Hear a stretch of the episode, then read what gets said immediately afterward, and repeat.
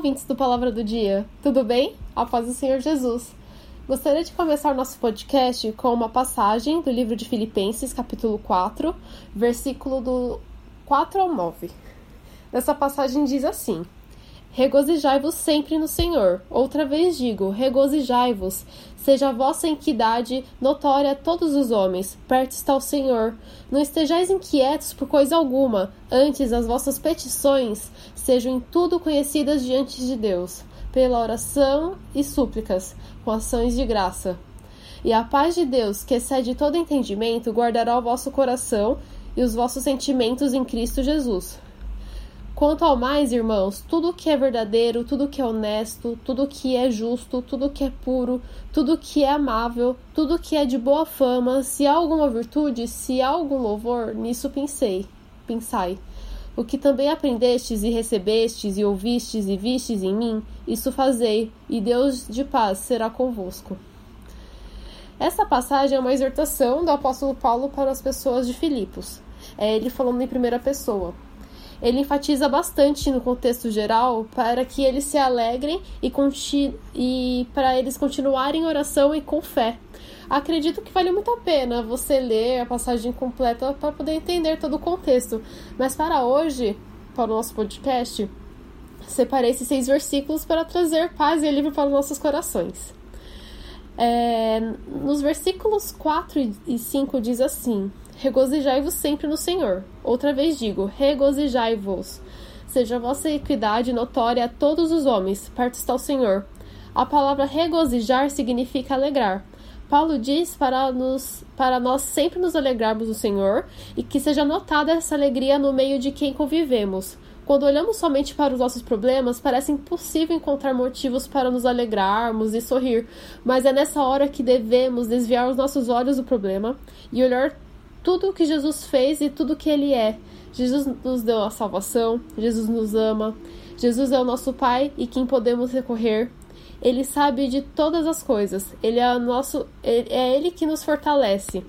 E é nele que devemos esperar o socorro, que certamente virá do jeito dele.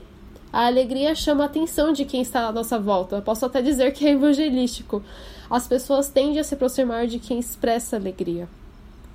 É, nos versículos 6 e 7 diz assim: Não estejais inquietos por coisa alguma, antes as vossas petições sejam em tudo conhecidas diante de Deus, pela oração e súplicas, com ação de graça. E a paz de Deus, que excede todo entendimento, guardará os vossos corações e os vossos sentimentos em Cristo Jesus. É muito importante contar tudo que está em nosso coração em nossas orações igual quando, igual quando desabafamos com um amigo. E assim como um amigo, Jesus quer que nossos Jesus quer ser o nosso confidente. E a oração cria intimidade e isso é muito importante. E nessa passagem também diz que ele nos dará paz quando confessarmos a ele o que se passa em nosso coração. A paz que excede todo entendimento é até difícil de explicar o que é isso. É algo divino que vem apenas de Deus e nele temos a certeza que podemos descansar, pois ele está no controle. E por último, nos versículos 8 e 9, é, vou ler aqui. Diz assim: Quanto ao mais, irmãos, tudo que é verdadeiro, tudo que é honesto, tudo que é justo, tudo que é puro, tudo que é amável, tudo que é de boa fama, se há alguma virtude, se há algum louvor nisso, pensai. O que também aprendestes e recebestes e ouviste e viste em mim, isso fazei, e Deus de paz será convosco. Ou seja, todas essas virtudes que foram listadas é, que, é nelas que devemos nos apegar. No que é verdadeiro, no que é justo, no que é puro, no que é amável, de boa fama e no que há louvor. Ele diz que devemos aplicar em nossa vida tudo o que aprendemos na palavra de Deus. E isso é muito importante.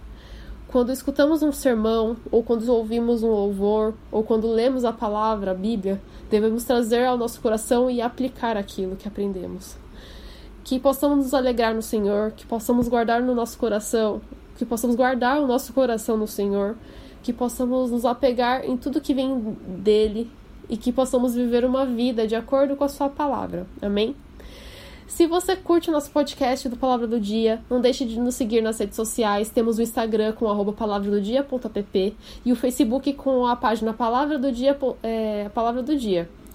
Vocês também podem entrar no nosso site, no link www.aplicativopalavradodia.com para nos conhecer melhor, tirar suas dúvidas e se sentir à vontade, pode fazer um pedido de oração também. Estamos sempre à disposição. Que Deus te abençoe e até a próxima.